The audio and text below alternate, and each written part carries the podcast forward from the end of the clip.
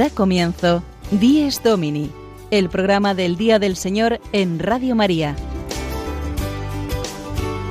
Un espacio dirigido por el Padre Mario Ortega. Un tiempo para compartir la alegría del discípulo de Cristo que celebra la resurrección de su Señor.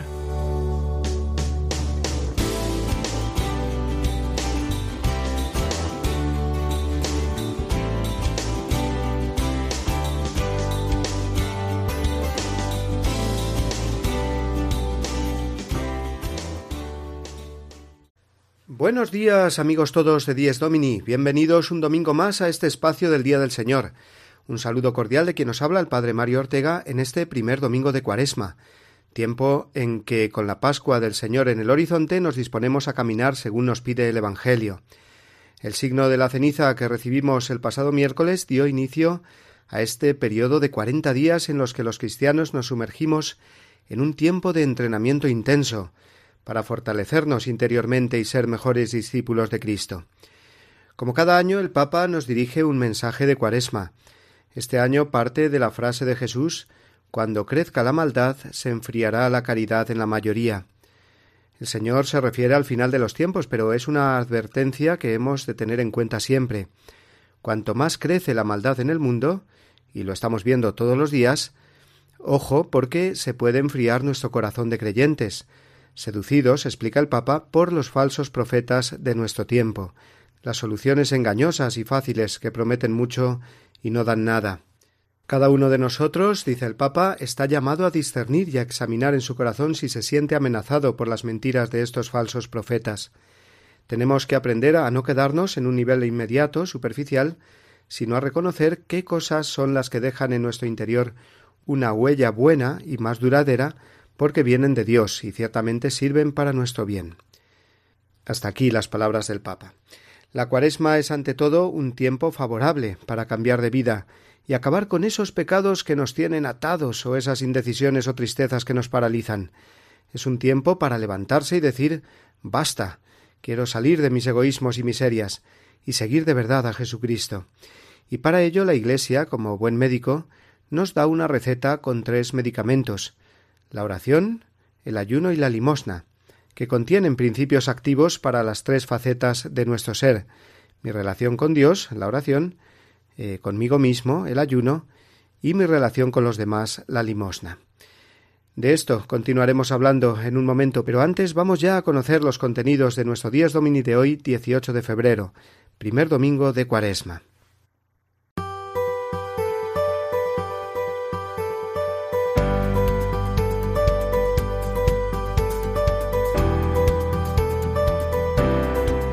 Nuestro programa de hoy nos llevará hasta Roma, donde conoceremos de la mano de nuestros amigos de Ron Reports cómo se desarrolló la celebración del miércoles de ceniza, presidida por el Santo Padre. Seguidamente, y dentro de la sección Quien canta ora dos veces, el Padre Gonzalo Mazarrasa nos ofrecerá su música y su reflexión al hilo del Evangelio de hoy, que es el de las tentaciones de Jesús. Después será el momento de acercarnos al testimonio vivo de los mártires, y como sabemos, nuestro especialista en este tema es el padre Jorge López Teulón, que hoy nos acercará a los santos que han alcanzado la palma del martirio ya en una edad avanzada.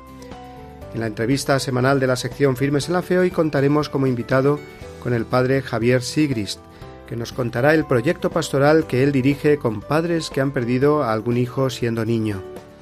Y para terminar, la sección Domingo y Familia, con el testimonio hoy de Daniel Bada.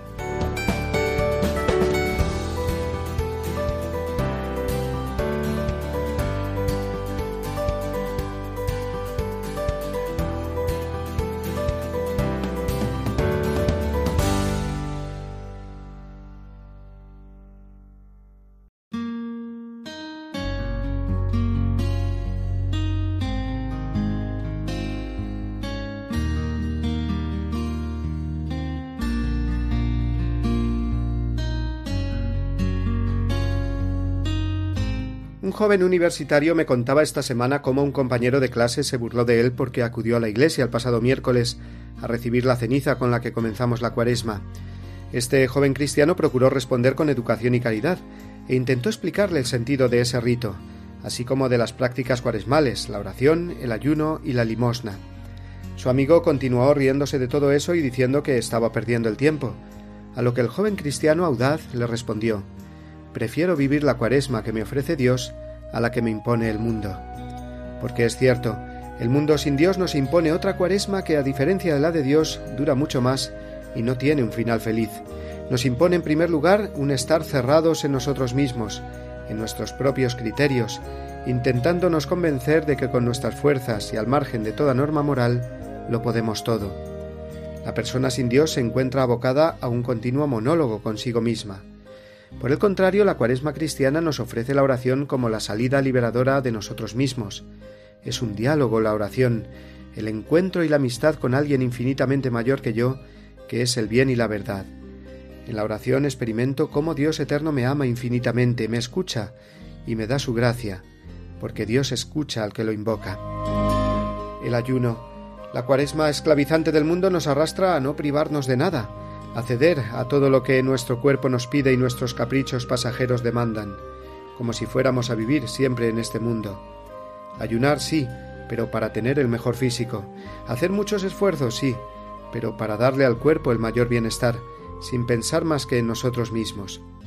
La cuaresma de Dios es muy distinta, nos invita a ayunar, a sabernos privar de las cosas de este mundo para no vernos atados a ellas, para ser verdaderamente libres, dueños de nuestros impulsos y fuertes para seguir la verdad, y descubrir que hemos sido hechos para unos bienes mucho mayores, eternos.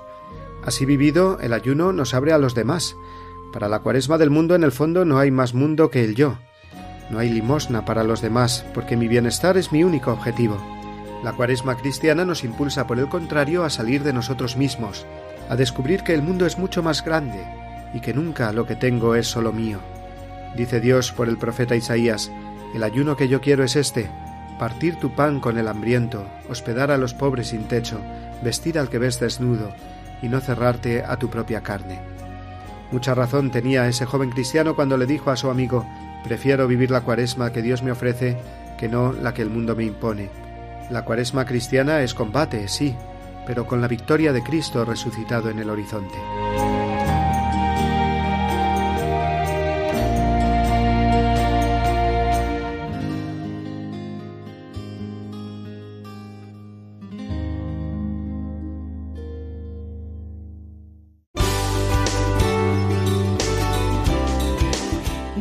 Domini, el programa del Día del Señor en Radio María.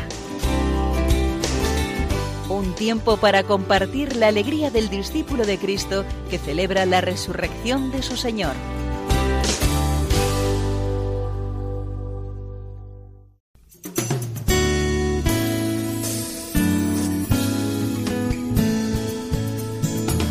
Iglesia desde Roma.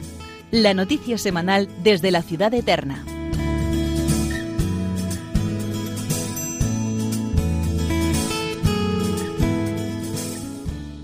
Un año más, la romana colina del Aventino fue el escenario donde tuvo lugar la ceremonia del miércoles de ceniza. Arrancó con esta oración en la Basílica de San Anselmo, desde donde partió la procesión penitencial.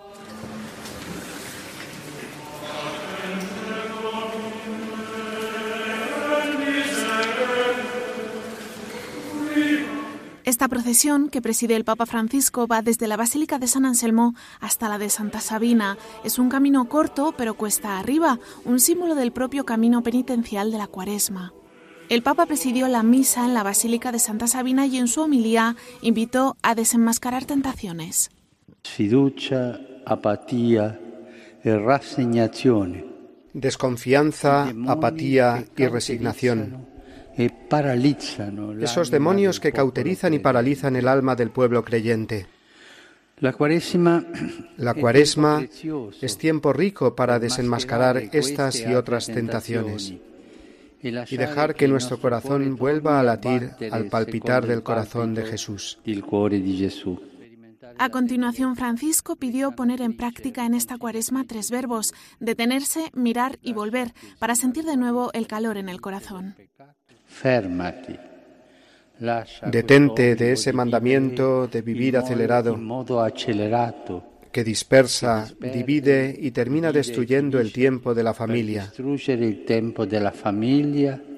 el tiempo de la amistad, el tiempo de los hijos, el tiempo de los abuelos, el tiempo de la gratuidad, el tiempo de Dios. Mira y contempla el rostro concreto de Cristo crucificado, por amor a todos y sin exclusión. ¿A todos? Sí, a todos. Vuelve sin miedo. Este es el tiempo oportuno para volver a casa, a la casa del Padre mío y Padre vuestro. Este es el tiempo para dejarse tocar el corazón. Permanecer en el camino del mal es solo fuente de ilusión y de tristeza. Después de la homilía llegó el momento de la imposición de la ceniza. El Papa fue el primero en recibirla de manos del cardenal Josep Tonco, titular de esta basílica. Después, Francisco hizo lo propio con otros miembros de la curia que lo acompañaron.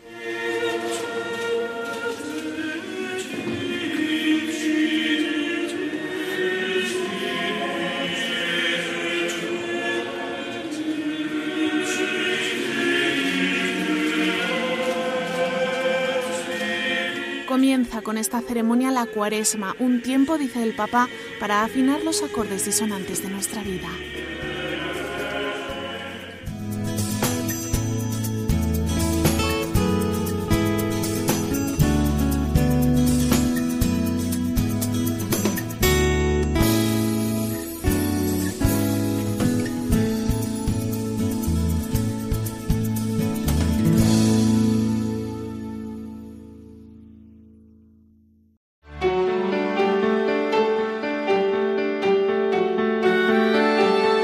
Evangelio de este domingo.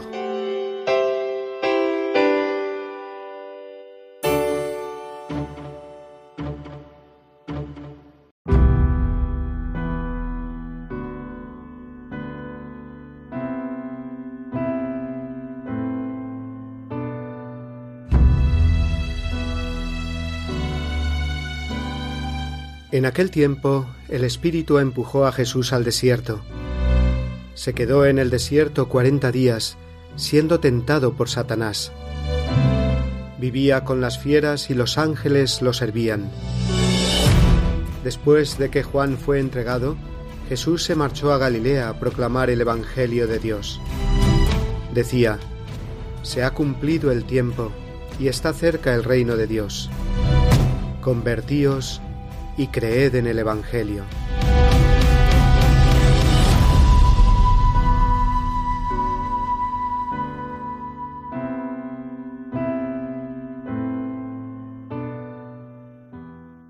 Hoy escucharemos este Evangelio en las celebraciones litúrgicas, en la misa de este primer domingo de Cuaresma.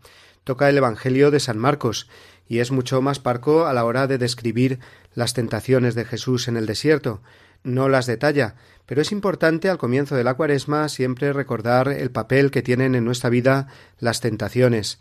En el Padre nuestro le pedimos al Señor no que nos libre de ellas, sino que no nos deje caer en la tentación porque la tentación para el que ama a Dios y lucha por no caer en el pecado es un momento de crecimiento espiritual, es como un escalón, que no es puesto para tropezar, sino para subir. El problema es que podemos tropezar. Pues lo mismo, las tentaciones, si no cedemos a ellas y en ellas mostramos fe y amor al Señor, nos sirven para crecer en gracia. Vamos a pasar ahora a la sección musical de nuestro programa, a la dirigida por el padre Gonzalo Mazarrasa, que hoy precisamente sí que se detiene en esto de las tentaciones del Señor y nos las va explicando al hilo de su preciosa y famosa canción Buscador de Oro.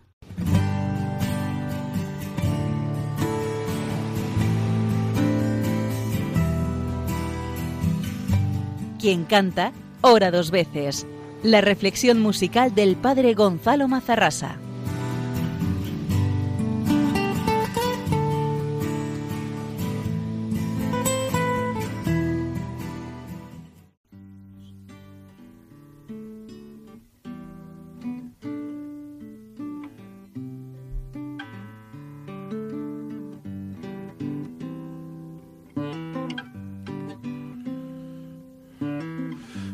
De oro, por tus venas corre polvo de sudor y luz. Y entre tus arrugas un filón se esconde de amarguras y de cruz. De sueños, rompedor de moldes, sabedor de ingratitud. Solo en el camino y molido a golpes te encontraste con Jesús. ¿Quién lo iba a decir? ¿Quién lo iba a pensar? Buscador de oro, él te iba a buscar. ¿Quién lo iba a decir? ¿Quién lo iba a pensar? Buscador de oro, él te iba a encontrar.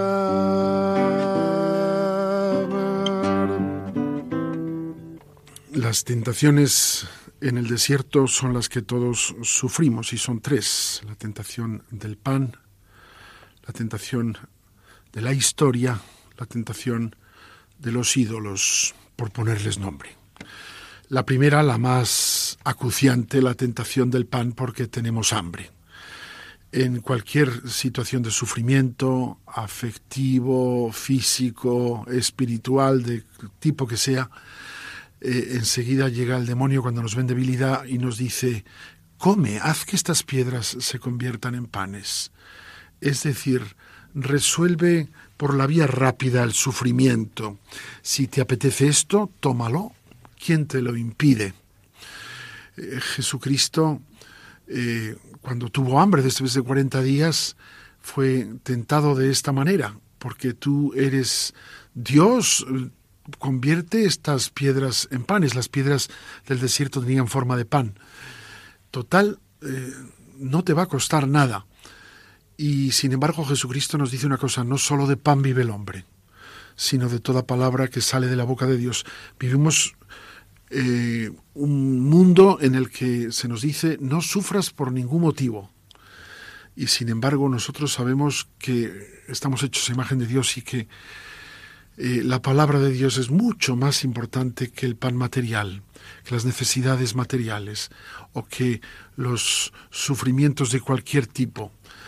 Eh, pedimos ese hambre, ese hambre de la palabra de Dios que hoy en día parece que el demonio nos ha cambiado y la palabra de Jesús como intenta siempre hacer y dice, no solo de palabra de Dios vive el hombre, sino de pan. Y no es verdad, y no es verdad, absolutamente. El cielo y la tierra pasarán, mis palabras no pasarán. Bebedor de engaños, vividor de horrores, de la peor esclavitud. La que va por dentro te libró aquel hombre que colgaba de una cruz. Muerto entre los muertos, pobre entre los pobres, solo te quedabas tú rumbo a ningún puerto, pescador sin nombre, te encontraste con Jesús. ¿Quién lo iba a decir? ¿Quién lo iba a pensar? Tus redes vacías las fue a llenar. ¿Quién lo iba a decir? ¿Quién lo iba a pensar? Pescador de hombres, él te fue a pescar.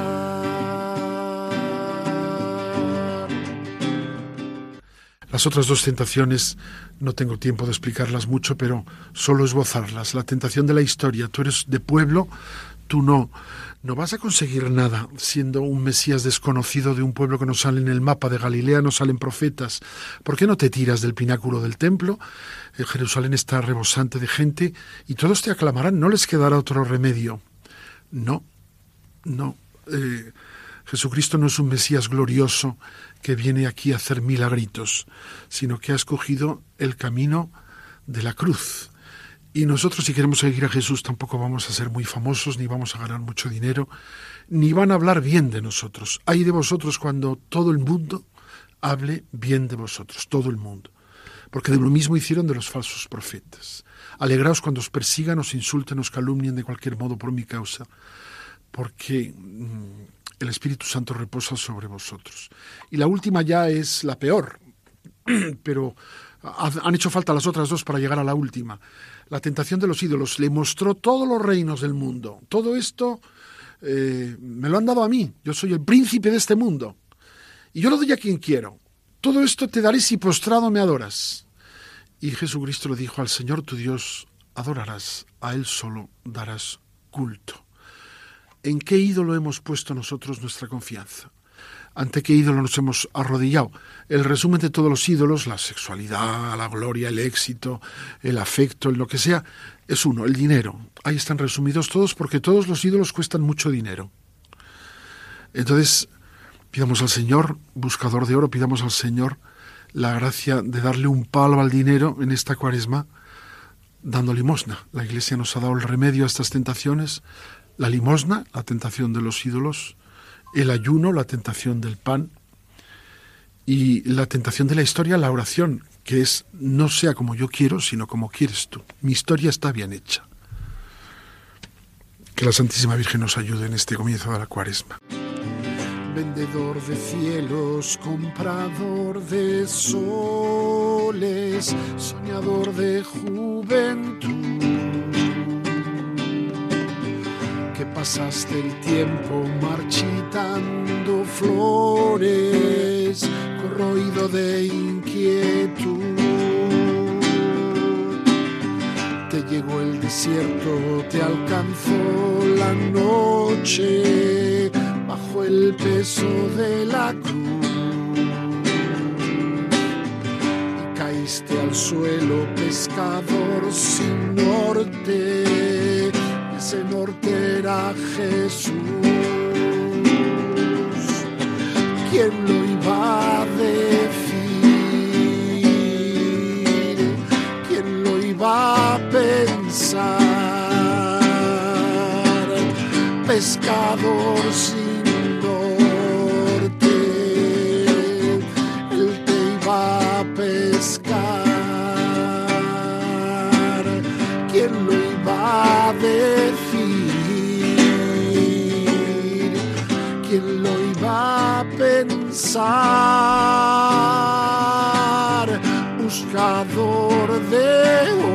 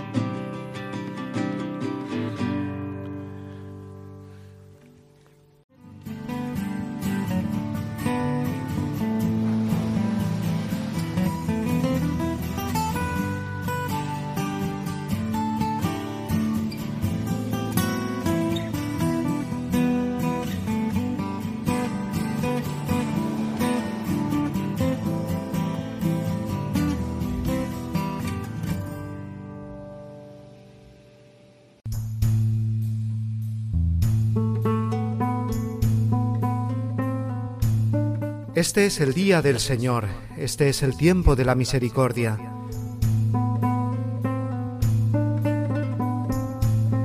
Delante de tus ojos ya no enrojeceremos a causa del antiguo pecado de tu pueblo.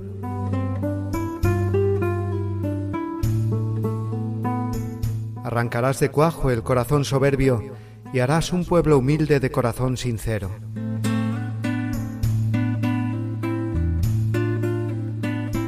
En medio de las gentes nos guardas como un resto, para cantar tus obras y adelantar tu reino.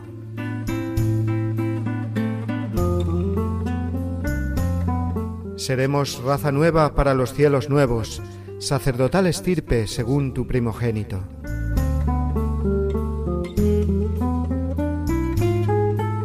Caerán los opresores y exultarán los siervos, los hijos del oprobio serán tus herederos.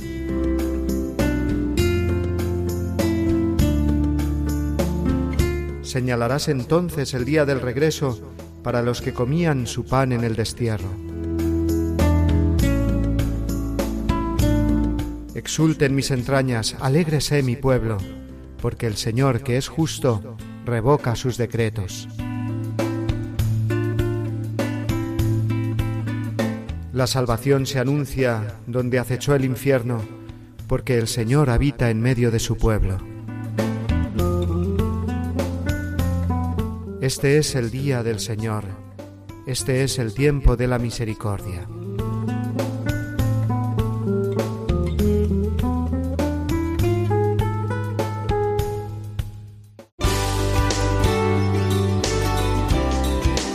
Díez Domini, el programa del Día del Señor en Radio María.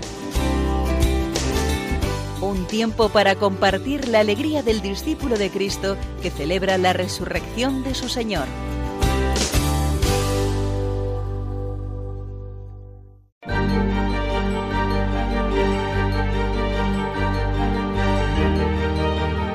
Testigos de la Fe.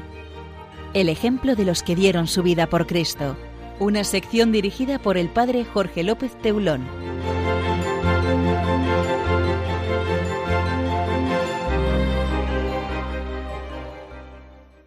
Pues hoy podemos hablar de los mártires con más de 80 años.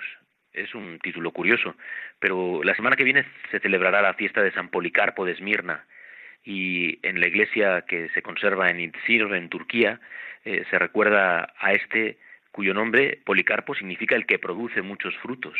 Nació hacia el año 70. La historia nos cuenta que fue discípulo del apóstol San Juan, es considerado uno de los obispos más famosos de la Iglesia primitiva. Además, entre sus discípulos y seguidores se encuentra el famoso San Ireneo de León y también San Papías, menos conocido, pero también es conocido en la Iglesia primitiva. Fue nombrado obispo y desde su sede de Esmirna alentó a los fieles a seguir el Evangelio y a no dejarse llevar por las herejías de los paganos.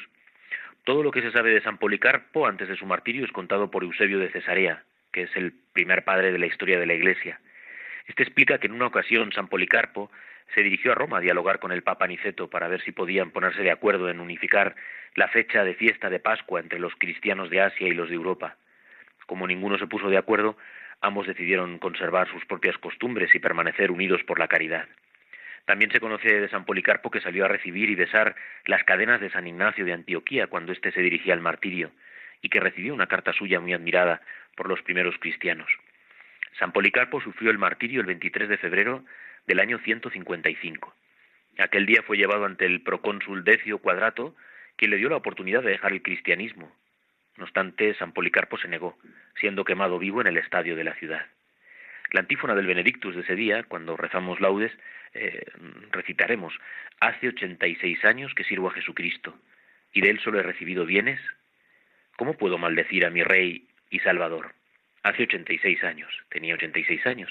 Y entonces he recordado enseguida a otro mártir, aunque está en proceso, el padre Jacques Jamel, que fue asesinado en el año 2016. Fue martirizado por dos terroristas del Estado Islámico mientras celebraba misa en su parroquia de San Esteban de San Etienne, en Rouvray, como recordamos en Francia. Tenía 85 años. En plena Francia, en el año 2016, eh, sufrió el martirio. Eh, es el primer sacerdote mártir en Europa, víctima del Daesh, de, del ISIS. Pero enseguida he recordado también a nuestros mártires. Hay una beata, la beata María Teresa Ferragut Roche, de 83 años. Era viuda de Vicente Maciá. Sufrió el martirio junto a cuatro hijas religiosas, una agustina y tres clarisas fueron asesinadas el 25 de octubre de 1936, el día de Cristo Rey, las cuatro religiosas y su madre. Se nos recuerda la escena de los macabeos. Los milicianos quisieron dejar a la madre, era tan mayor, repito, con 83 años, pero ésta se opuso y quiso acompañar a sus hijas para animarlas en la hora suprema. Todas fueron asesinadas en la Cruz Cubierta, en Alcira, en la provincia de Valencia. También entre los mártires con los que yo he trabajado, lo que llamamos la causa toletana, un grupo de 464 mártires, tenemos a un franciscano, Fray Damián López Cogolludo Rodríguez. Era de Mora, de Toledo. Nació en el año 1850. Tomó el hábito en 1878, hizo su profesión temporal, en 1882 la solemne en Arenas de San Pedro, fue sacristán en Consuegra, cocinero en Pastrana, enfermero en Arenas de San Pedro, recitolero en la Puebla de Montalbán, cocinero, hospedero en Almagro, fue cocinero en Quintanar de la Orden y desde 1925 hasta su muerte perteneció a esta comunidad de la Puebla de Montalbán en Toledo. Se recuerda que su conducta era edificante, grande su laboriosidad, su espíritu de oración, la fidelidad en las obligaciones. Solía llevar con paciencia las contrariedades, era sencillo, humilde, caritativo. Pero eso, cuando muchos ya piensan que con tanta edad ya no se puede hacer nada, con 85 años y junto a tres hermanos de hábito, sufrió el martirio el 31 de julio de 1936 cerca de Toledo. Y por último, otro que no va en el proceso de los 464, pero que también fue sacerdote en Toledo, en la Catedral de Toledo, el siervo de Dios Benito López de las Azas. Sufrió el martirio con 81 años. Y él fue el que fundó las Marías de los Agrarios en la Archidiócesis de Toledo. Bueno, pues hemos querido recordar a estos que, a pesar de su edad, arrastraron eh, con fortaleza el martirio, fueron fuertes hasta el final, hasta la última hora, y dieron hasta su última gota de sangre. Decía siempre el santo cura de Ars, en una oración que tiene muy bonita el amor de Dios, entregar la vida hasta el último suspiro, hasta el final. Que el Señor nos otorgue como a estos mártires el don de la perseverancia final.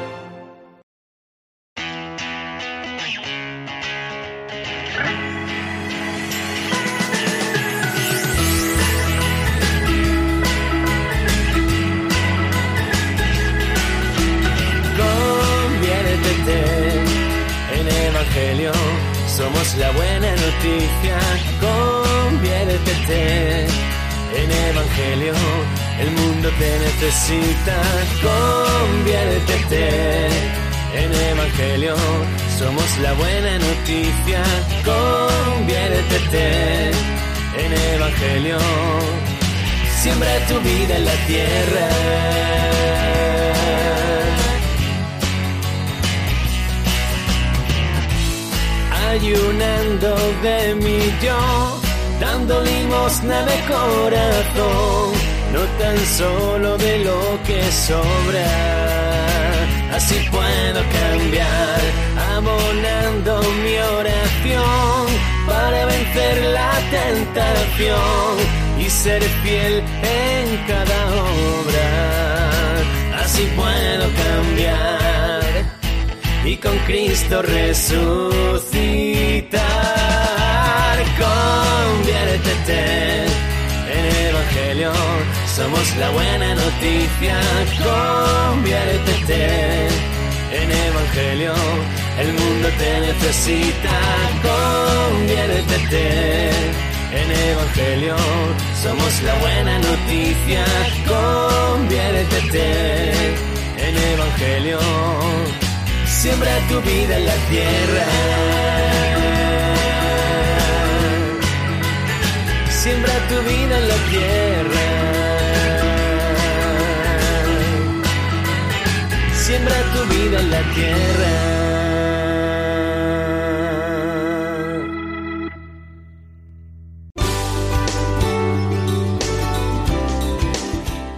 Domini, el programa del Día del Señor en Radio María un tiempo para compartir la alegría del discípulo de Cristo que celebra la resurrección de su Señor.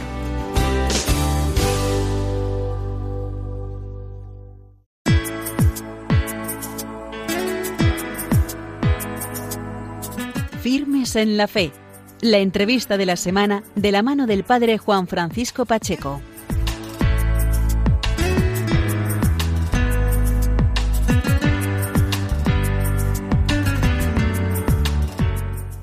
Buenos días amigos de Radio María, bienvenidos un domingo más a este espacio del programa 10 Domini.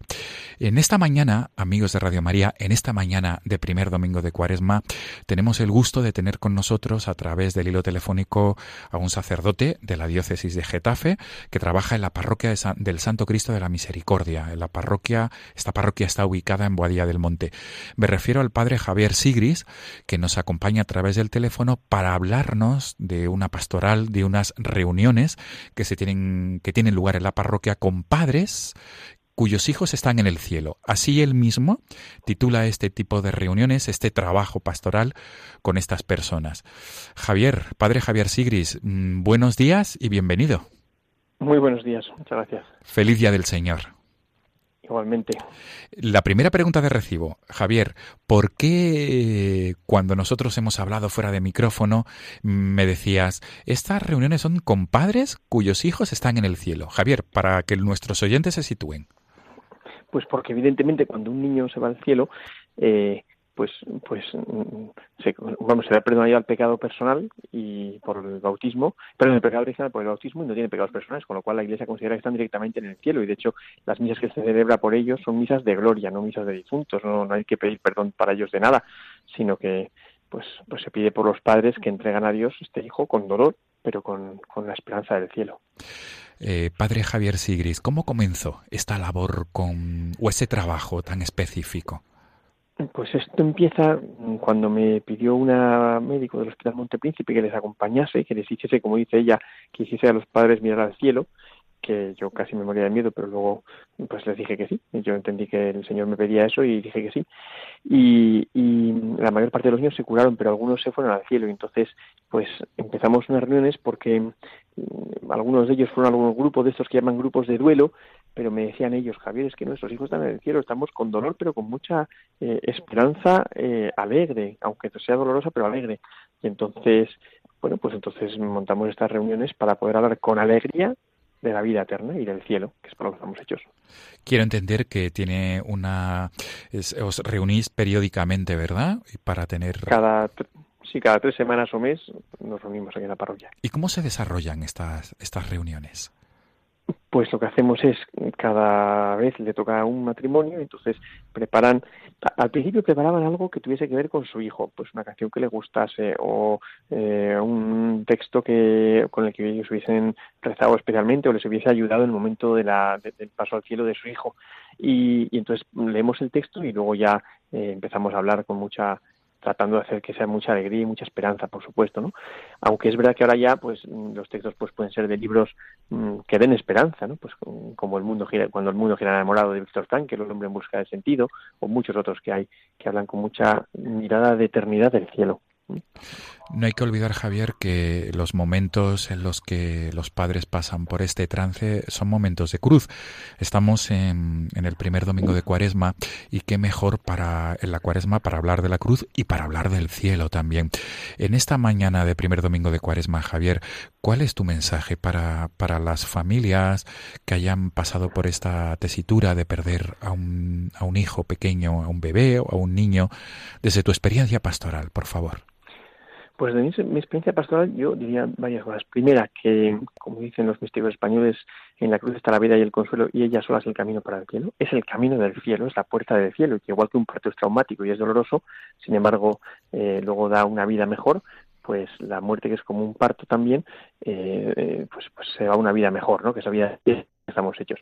En segundo lugar, pues que no se pierde a un hijo, sino que, que ese hijo está en el cielo. Los hijos se pueden perder aquí en la tierra, cuando se meten en una vida disoluta y una vida complicada, ¿no? Y les hacen pasar canutas a los pobres padres, ¿no?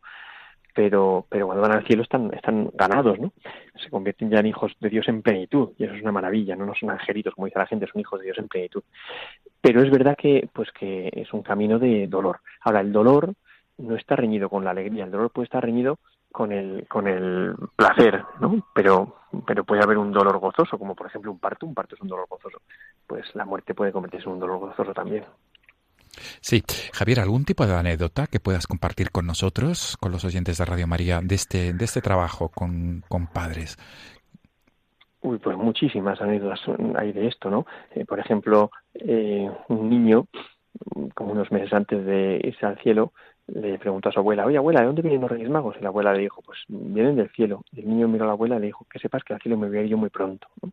O, o, por ejemplo, otro eh, que, que mm, hablaba a su madre y le decía, pero tú, claro, me dices que voy a ir al cielo y en el cielo van a estar tus abuelos y no sé quién. Que, pero claro, yo no conozco a nadie, voy a estar más solo que la una.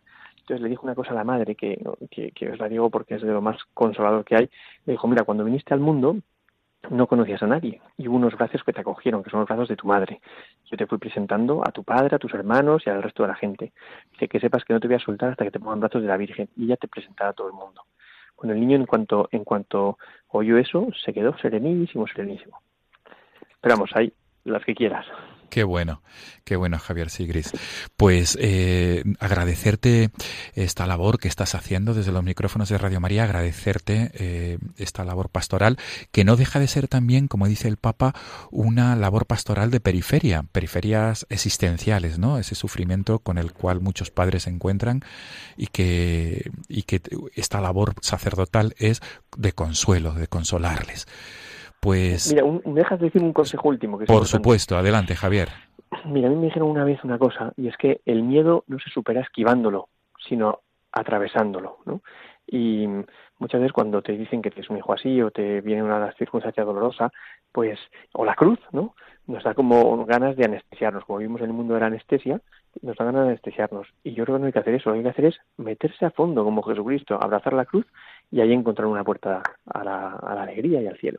Y una última pregunta, Javier. ¿Qué consejos nos das a los sacerdotes que tenemos que también tratar con estas realidades, ¿no? De, de pérdidas de niños mm, cuyos padres han perdido a sus hijos.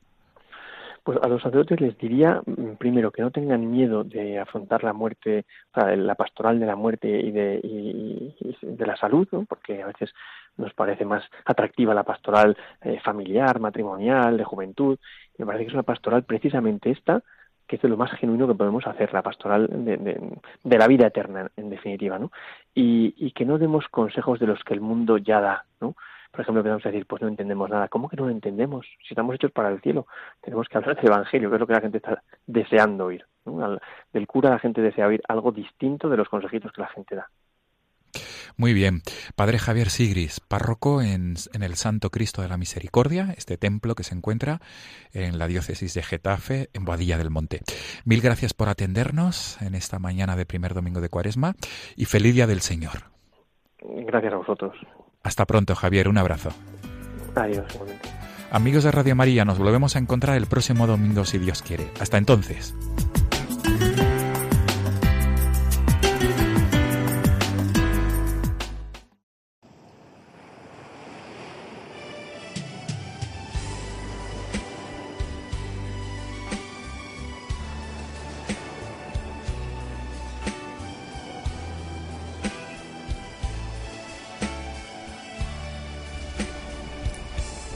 Cierta ocasión, y leyendo en el diario de una persona, me encontré con esto. Estoy triste, solo, sin Dios en mi corazón. Necesito confesarme, pero no me atrevo. Me da vergüenza. Intento luchar, pero no puedo. Siento un peso enorme. Quizás vaya mañana. Sí, de mañana no pasa. Aún así, no me quedo tranquilo. Sé que debo hacerlo ahora. ¿Seré capaz? ¿Podré vencerme? Señor, te necesito. Quiero lograrlo pero me cuesta. Dame fortaleza. Parece que poco a poco me voy decidiendo. Alguien me anima por dentro. Vence, tú puedes. Voy a dejarlo todo. Iré a confesarme. Son las 8 de la noche. Por fin me he confesado. Tengo alegría enorme. Pienso que hoy debo aprender una lección importante. Jamás caeré en la trampa de mi cobardía o de mi vergüenza. Si el Señor en la confesión te trata con tanto amor, ¿por qué no hacerlo con frecuencia? Destruye los obstáculos y sé valiente.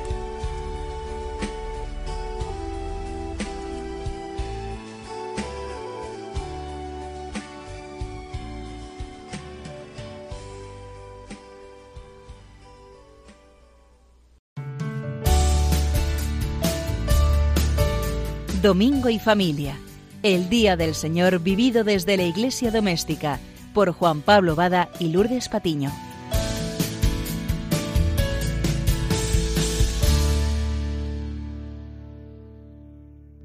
Buenos días, estimados oyentes de Radio María.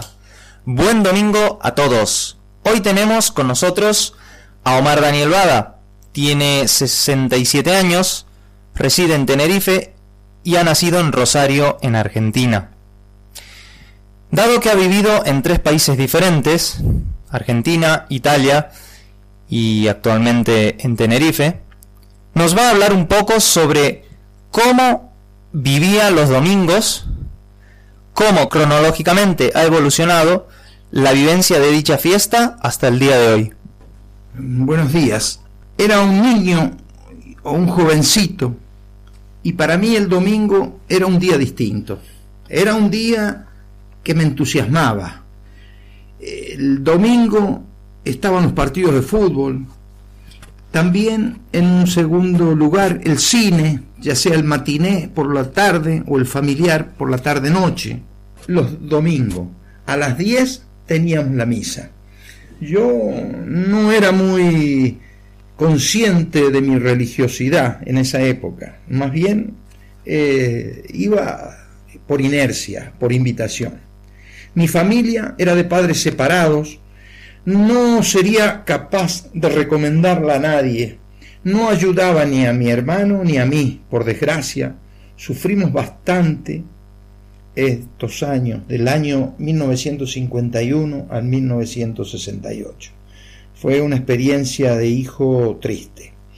Mi vida cambió grandemente con una conversión. Me convertí. Me convertí en un encuentro con el Señor, un encuentro con Dios, un encuentro con la verdad. Esa frase eh, de Jesús que dice, yo soy el camino, la verdad y la vida. El que me siga no andará en tinieblas. Esa palabra de Dios me cambió la vida.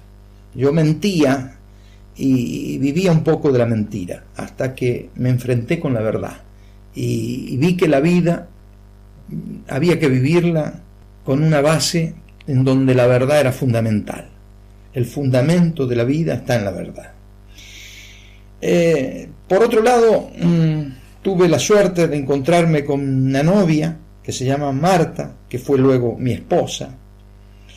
El padre de mi, mi esposa, don Francisco, era un gran amante de don Bosco, supo inculcar en mi señora los valores religiosos que me cimentaban a su familia y también me apuntalaron a mí. Don Francisco, un modelo de hombre, un hombre bondadoso, alegre, gobernaba persuadiendo, persuadía con su ejemplo callado y alegre. Allí con mi esposa frecuentábamos la misa de los jesuitas.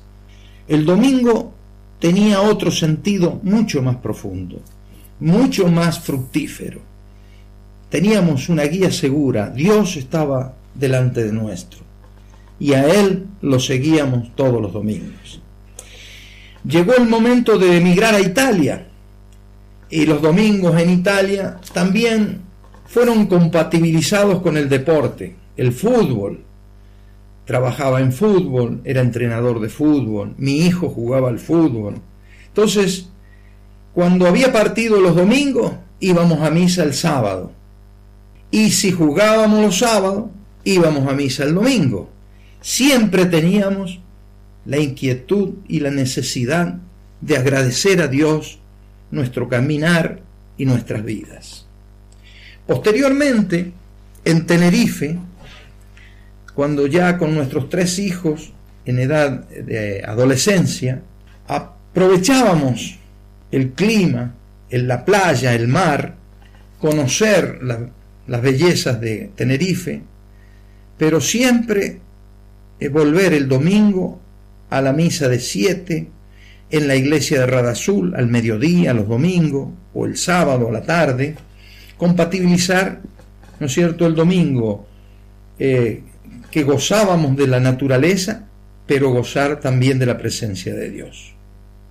Eh, con un permanente conocimiento del Señor, Ahora me gusta y, y gozo con la presencia del Señor. Siempre que se puede, concretamos reunirnos los domingos con mis hijas y con mi nieta Martina en un almuerzo de familia. Siempre el domingo también, la familia reunida y la presencia de Dios en nuestra casa. Pues muy bien, muchas gracias por tu testimonio Daniel, gracias a todos vosotros también por compartir este programa de domingo y lógicamente gracias a Dios, deseando que con Él os quedéis el resto de este gran día. Muchas gracias.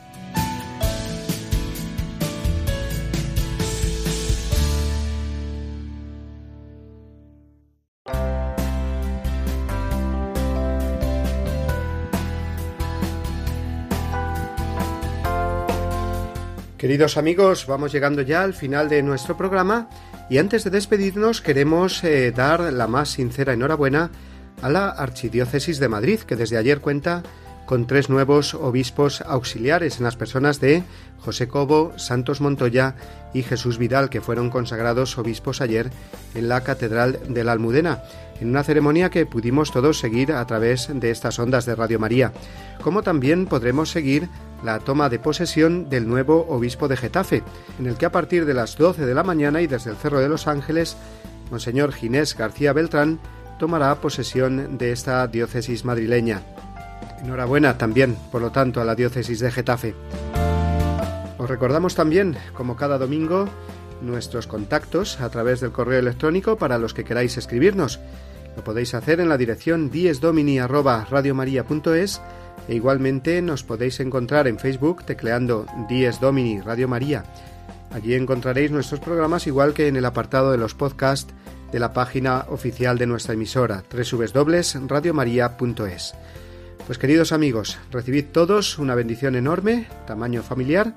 Os deseamos una feliz semana de Cuaresma, ayudados por esa oración más intensa ese ayuno que ofrecemos al Señor y esa generosidad más constante con el prójimo a la que nos invita la limosna. Nos vemos de nuevo dentro de siete días. Feliz domingo a todos.